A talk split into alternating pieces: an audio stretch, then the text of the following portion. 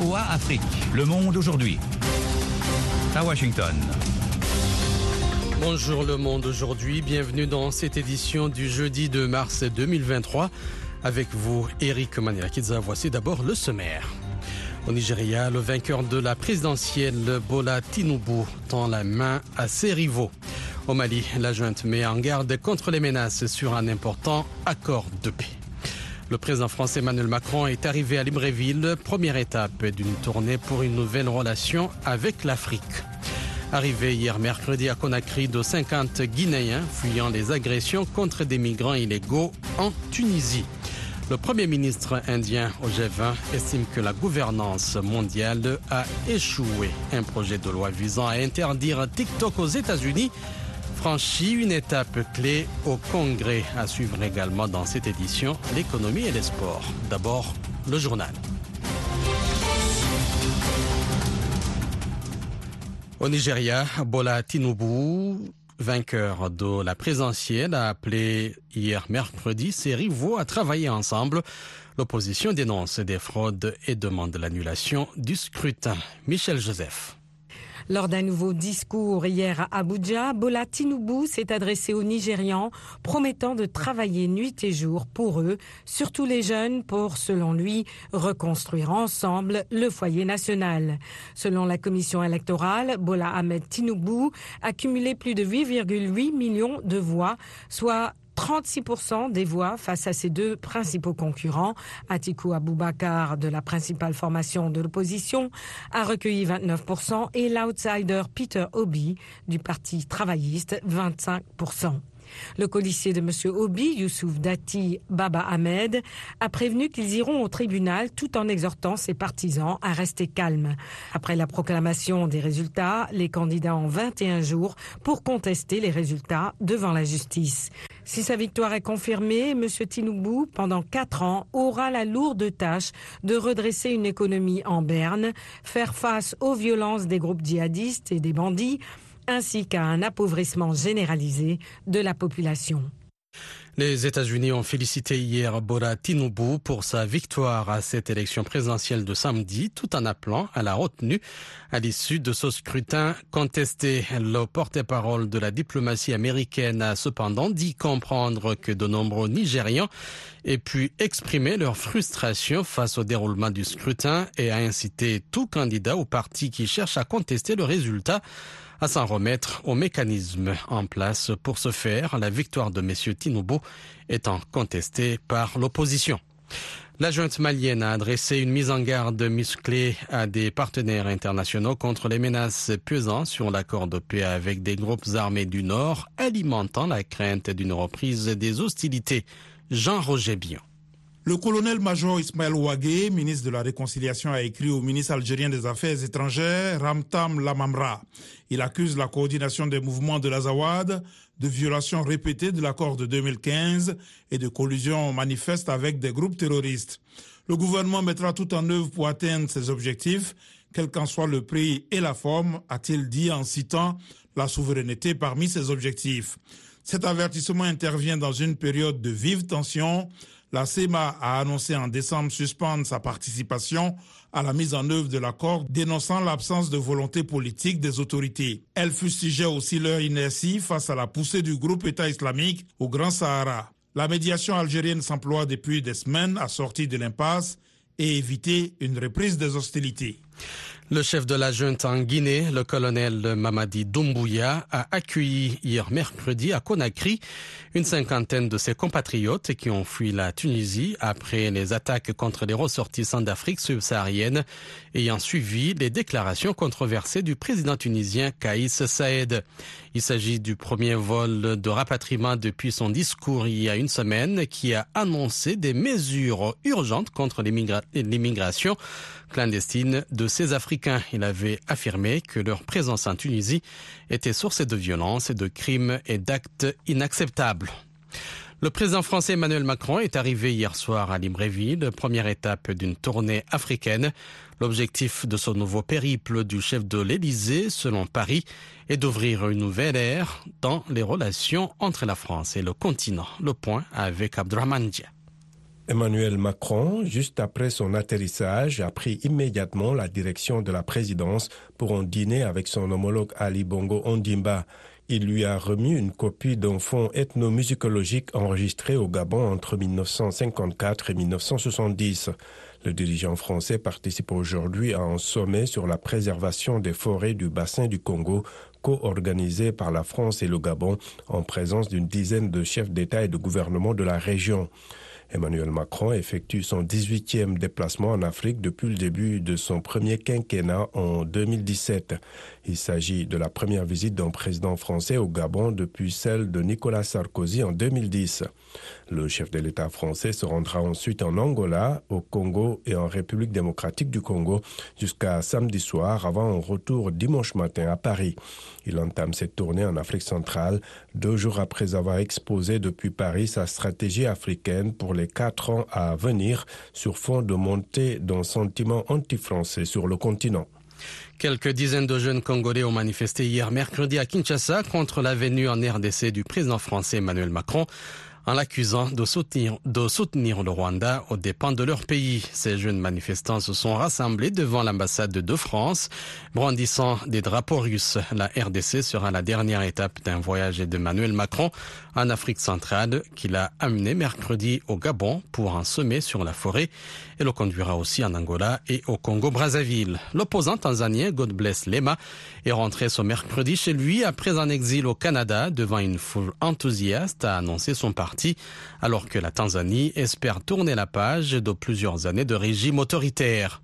Ancien législateur du parti, du principal parti d'opposition Tchadema, M. Lema a fui le pays en novembre 2020, invoquant des menaces de mort à la suite d'une élection contestée. Son retour intervient un mois après celui d'un autre pilier de l'opposition, Tundu Lissou, après avoir passé la majeure partie des cinq dernières années en exil à la suite d'une tentative d'assassinat. VOA Afrique à Washington, vous êtes à l'écoute du monde aujourd'hui. Le Premier ministre indien Narendra, Modi a estimé ce jeudi à l'ouverture d'une réunion du G20 à New Delhi que les institutions multilatérales avaient échoué à relever les défis urgents auxquels le monde fait face. Nous devons tous reconnaître que le multilatéralisme est en crise aujourd'hui, a souligné M. Modi dans une déclaration préenregistrée à l'ouverture d'une réunion des ministres des Affaires étrangères du G20. L'invasion de l'Ukraine par la Russie devrait dominer la réunion entre les chefs de la diplomatie des principales puissances mondiales, a reconnu hier mercredi devant la presse le secrétaire d'État indien aux Affaires étrangères. Un projet de loi qui pourrait déboucher sur l'interdiction totale de l'application TikTok aux États-Unis a franchi hier mercredi une étape importante au Congrès américain. Alexandrine Olognon. Le test porté par le républicain Michael McCall donnerait l'autorité au président Biden pour bannir complètement TikTok aux États-Unis. Il a été adopté par la Commission des Affaires étrangères de la Chambre des représentants grâce aux seules voix des républicains qui considèrent la plateforme de vidéos courtes et virales comme une menace pour la sécurité nationale. Ils craignent que Pékin ne puisse accéder aux données d'utilisateurs via TikTok, filiale du groupe chinois ByteDance. Interdire l'application reviendrait à museler la liberté d'expression de millions d'Américains, à protester TikTok, qui a une centaine de millions d'utilisateurs aux États-Unis. Pour être adopté, ce test doit faire l'objet d'un vote lors d'une séance plénière de la Chambre des représentants, puis du Sénat. Le président Joe Biden peut toujours opposer son veto, mais déjà lundi, la Maison-Blanche a ordonné aux institutions fédérales de s'assurer que TikTok disparaisse de leur smartphone sous 30 jours. Le Congrès américain a adopté hier mercredi une loi limitant les investissements responsables dans les fonds de pension, ce qui devrait conduire le président Joe Biden à utiliser pour la première fois son droit de veto. Les républicains aux États-Unis sont vent debout contre l'idée de prendre en compte des critères environnementaux, sociaux de gouvernance, surnommés ESG, dans les décisions financières, estimant que cela relève d'une posture idéologique. Au Congrès, ils ont pris pour cible une mesure mise en place par le ministère du Travail en janvier qui facilite ce type d'investissement dans les fonds de pension américains. La ville de New York va payer plus de 20 000 dollars à quelques 320 manifestants victimes d'une opération policière controversée dans le Bronx en juin 2020 pendant les manifestations antiracistes qui avaient suivi la mort de George Floyd et avaient été émaillées de violence. Et selon un document judiciaire, lors des semaines qui avaient suivi la mort de cet Africain américain tué le 25 mai 2020 par un policier blanc à Minneapolis, New York, comme d'autres grandes villes des États-Unis, avaient vu descendre des milliers de personnes dans les rues pour protester contre le racisme. Vous êtes à l'écoute du monde aujourd'hui sur VOA Afrique.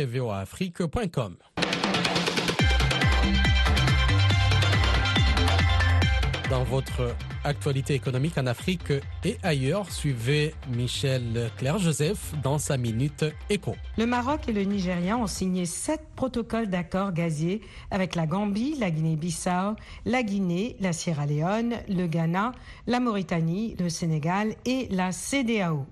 Rabat table sur les énormes réserves du Nigeria pour créer un marché gazier stable, prévisible et mutuellement profitable en Afrique. L'accélération de la coopération entre Rabat et Abuja coïncide avec la relance du gazoduc transsaharien devant relier le Nigeria à l'Algérie via le Niger et évalué jusqu'à 18 milliards d'euros. Pour que l'Afrique nourrisse les Africains, elle doit diversifier ses cultures, transformer les produits localement et nouer des accords régionaux, a déclaré le ministre ivoirien de l'Agriculture, Kobenan Kwasi Adjoumani, qui participe à Paris en France au Salon de l'agriculture. Il a aussi invité les multinationales à investir en Côte d'Ivoire et à construire des usines pour transformer les fèves en chocolat, ce qui réduira aussi les coûts de transport vers l'Europe.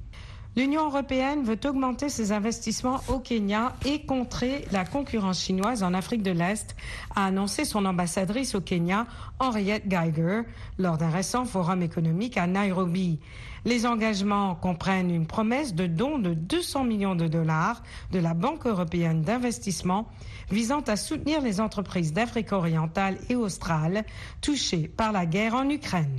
Et sans transition, nous passons à votre page sport avec Nanit Talani. Bonjour Nanit. Bonjour Eric. Bonjour à tous. Début ce jeudi des quarts de finale de la Cannes U20 qui se poursuivront demain vendredi. Première affiche de ces quarts de finale à 15h au stade international du Caire avec un derby ouest-africain qui oppose les Lions de la Teranga du Sénégal au Guépard du Bénin.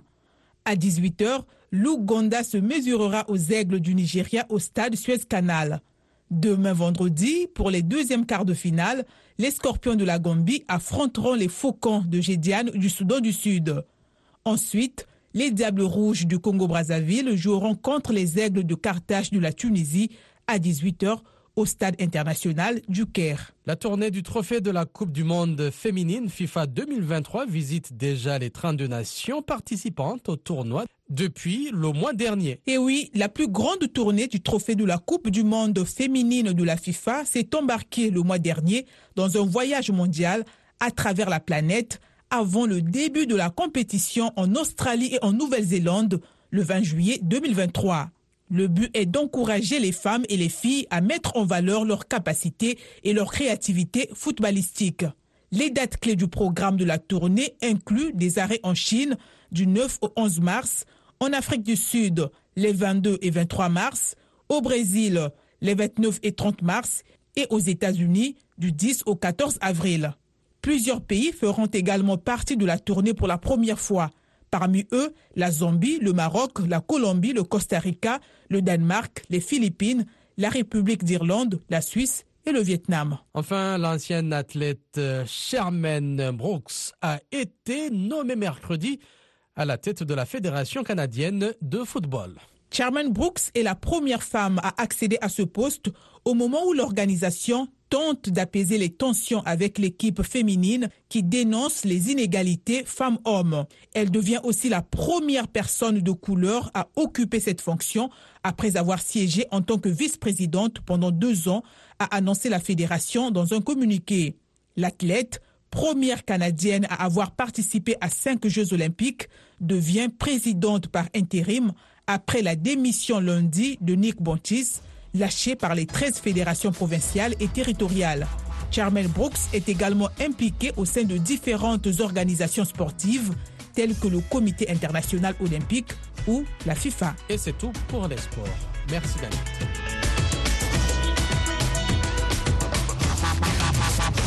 Le monde aujourd'hui, VOA Afrique. Vous êtes à l'écoute du monde aujourd'hui sur VOA Afrique. Eric Manilakidza de retour avec vous pour les dossiers du jour. Au Nigeria, on connaît désormais celui qui va remplacer Muhammadu Buhari à la tête du Nigeria. Il s'agit de l'ancien gouverneur de l'État de Lagos, Bola Tinubu, candidat du parti au pouvoir qui a remporté l'élection présidentielle selon la commission électorale, malgré les objections de l'opposition qui parle de fraude. La correspondance de Gilbert Tamba à Abuja. Ahmed Bola Tinubu a certes perdu Lagos, la ville à laquelle beaucoup l'identifient. Malgré au finish, la commission électorale le déclare vainqueur. Il remporte une élection serrée pour succéder à Mohamed Bouhari en tant que prochain président du Nigeria. Mohamed Yakubu est le président de la CENI. Tinubu Bola Ahmed Tinubu Bola Ahmed de l'APC ayant satisfait aux exigences de la loi est ici ainsi déclaré vainqueur et il est élu président du Nigeria. Merci. M. Tinubu a recueilli 8,8 millions de voix pour battre l'ancien vice-président Atiku Bakar du PDP, principal parti d'opposition, et Peter Obi du Parti travailliste, qui ont respectivement recueilli chacun 6,9 millions et 6,1 millions de voix. Le président élu Ahmed Bola Tinubu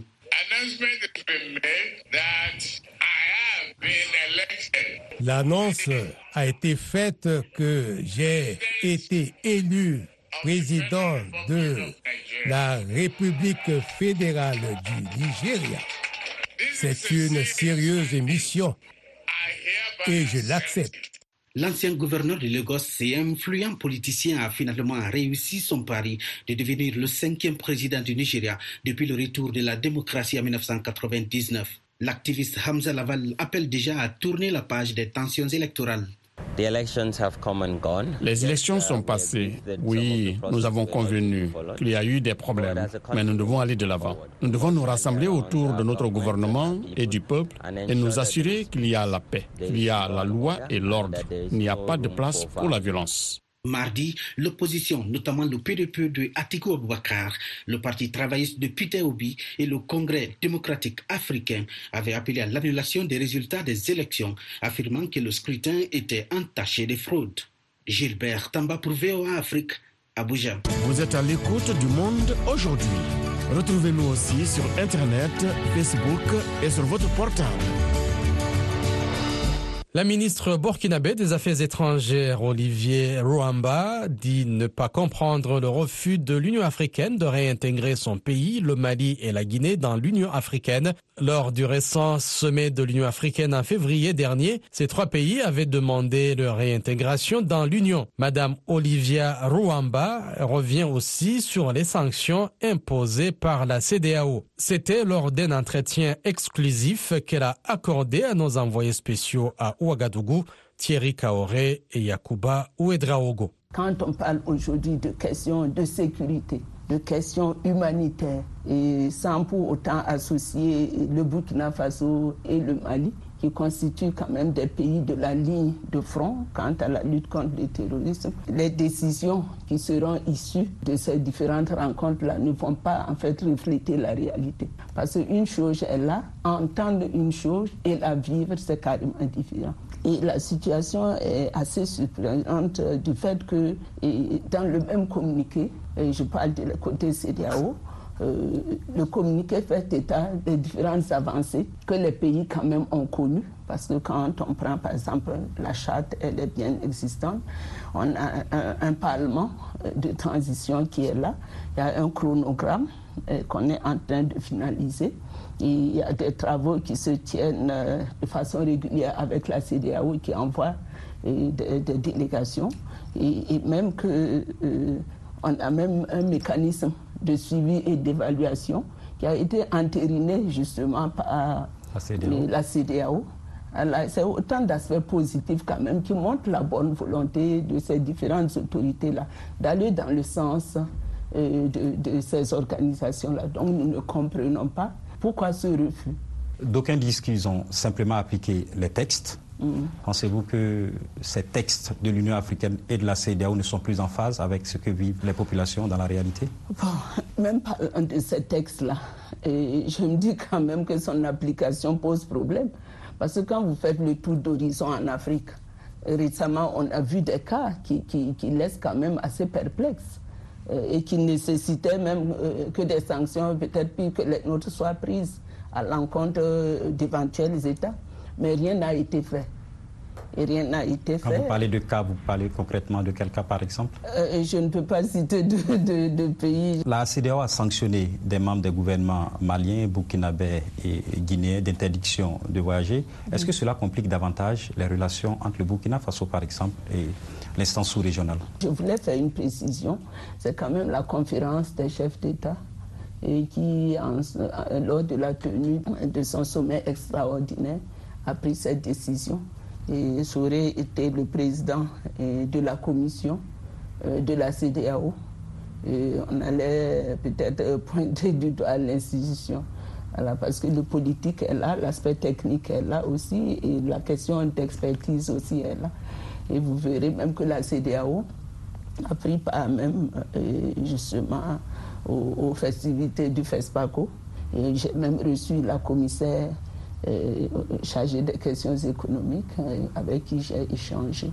Et j'avoue que quand on, écoute les uns et les autres, je dirais même que cette décision ne fait pas l'unanimité et son application même euh, laisse à désirer. Parce que quand on parle de hauts fonctionnaires, je me demande qui ça peut bien être. on, se, on se dit que ce sont les ministres et autres. Non, on a dit les membres du gouvernement et les hauts fonctionnaires. Je ne sais pas qui est le haut fonctionnaire. C'est ambigu tout ça? Plus pour moi. Alors, est-ce que vous vous sentez de plus en plus incompris? Quand je dis vous, je parle du Burkina, du Mali et de la Guinée. Incompris, je ne dirais pas trop, puisqu'il y a certains États euh, pris individuellement voilà, qui nous soutiennent. Olivia Ruamba, ministre burkinabé des Affaires étrangères, un entretien exclusif à suivre sur votre site voafrique.com et sur nos réseaux sociaux. Coup d'envoi au Gabon des travaux du One Forest Summit pour Libreville et Paris qui sont à l'initiative du projet. Il s'agit d'une rencontre pour avancer sur l'action climatique et la préservation de la biodiversité. Une quinzaine de chefs d'État étrangers y sont annoncés, dont le président français Emmanuel Macron. Le reportage de notre correspondant à Libreville, Ismaël Obiangze. Déjà en conflit avec la faune, une nouvelle menace pèse sur la survie de la communauté autochtone de Massa en Ogo Vindo. Il s'agit de l'exploitation de leurs terres ancestrales par les compagnies forestières. Béatrice, une cultivatrice de 69 ans, est visiblement indignée par cette situation. L'exploitation, ça dévaste tout. Ils n'ont pas de respect. Ils gaspillent, ils piétinent par là, ils piétinent par-ci. Donc voilà pourquoi on veut préserver là-bas. Nous sommes nés là-bas. Nos parents, nos grands-parents, nous avons de vieux villages là-bas. Isolés du reste du pays avec des routes difficiles d'accès en toute saison, les habitants de Massa organisent la résistance contre les exploitants forestiers. Une bataille pour conserver leur mode de vie et leurs traditions.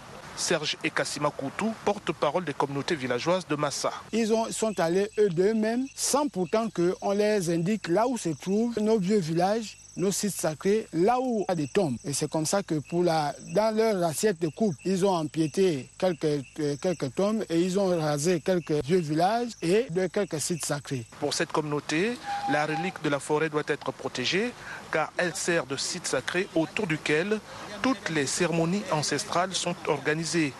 Un lieu saint où les massas communient avec leurs ancêtres. Ils ont d'ailleurs le soutien d'une ONG locale de défense de l'environnement. Alex Bambélé, président de l'ONG LADA. Une communauté est déjà engagée, a déjà accepté qu'on sécurise cet espace de 11 300 ou 700 hectares. Je pense que ça va contribuer au leadership de notre pays dans la le domaine de la conservation au niveau sous-régional et international. Coincé entre la levée de boucliers des villageois de Massa et une gestion raisonnée des forêts communautaires, le gouvernement semble faire face à un véritable dilemme. Lee White, ministre gabonais des Forêts. Est-ce que ça suffit de faire un zonage de ces zones sacrées pour veiller qu'il n'y a pas d'exploitation? Est-ce qu'il faut vraiment faire une aire protégée? Euh, Je pense que c'est vers cette solution qu'on va aller. L'exploitation forestière sous aménagement est certes un principe acquis au Gabon, mais de la vie des défenseurs de l'environnement, le dispositif de contrôle de ces mesures reste à construire pour assurer que l'exploitation respecte bien les règles établies. Ismaël Obianzé pour VOA Afrique, Libreville. La Voix de l'Amérique au Gabon sur Ogoué FM à Libreville. Le discours du président tunisien Kaïs Saed sur les Sud-Sahariens a créé une situation difficile pour ces personnes. La Guinée a commencé à rapatrier ses ressortissants. Le Mali a qualifié mardi d'inacceptable les scènes de violence physique, d'expulsion de bâtiments ou d'expropriation de biens. La Tunisie a appelé les ambassades étrangères dans le pays à ne pas s'immiscer dans ses affaires intérieures. Nanit Talani a joint à Tunis Morad Selami, analyste et journaliste tunisien. J'ai observé durant les cinq dernières années que les subsahariens ont de plus en plus pignon sur rue. Asphalt, ils ont même un marché de leurs propres données. En il y a même des coiffeurs euh, subsahariens. C'est-à-dire que tu sens que la communauté subsaharienne commence à, vivre un peu euh, normalement en Tunisie. Donc, moi, je me suis dit, en tant qu'observateur, je me suis dit que tiens, les subsahariens et commence à intégrer le tissu économique euh, tunisien. Mais est-ce que c'est le cas aujourd'hui avec le discours du président Kaïs Saïed Le discours du président, du président tunisien a pris tout le monde par surprise. Alors qu'on croyait que la Tunisie tolérait la présence euh, subsaharienne d'une manière ou d'une autre, le discours du président vient pour dire non, la Tunisie euh, n'accepte pas d'offrir un territoire de substitution à ces subsahariens qui cherchent à, aller en Europe. Et le fait même de dire que nous allons appliquer la loi, ça veut dire que nous allons euh, rapatrier ces citoyens subsahariens, ce qui n'était pas la position tunisienne avant le discours du président. C'est-à-dire, nous sommes passés d'une situation de tolérance par rapport à cette présence irrégulière de ces citoyens subsahariens à un discours prenant l'application de la loi face à cette euh, population subsaharienne. Et comment réagissent la plupart des Tunisiens? Ben, il y a deux genres de réactions. Il y a ceux qui considèrent euh, que la main-d'œuvre subsaharienne constitue un danger parce qu'elle permet un nivellement par le bas de la valeur travail. Et il y a ceux, il y a la société civile, il y a les, militants des droits de l'homme qui prônent euh, l'équité pour tous. Et ces gens-là ont été, euh, sont partis de leur pays à cause des guerres ou d'une situation instable. Et par conséquent, la Tunisie doit être une terre euh, d'accueil. Et les Tunisiens, même si officiellement on dit que euh, quelle est la solution humaine, entre guillemets, qu'offrent les autorités tunisiennes, c'est un rapatriement dans leur pays d'origine.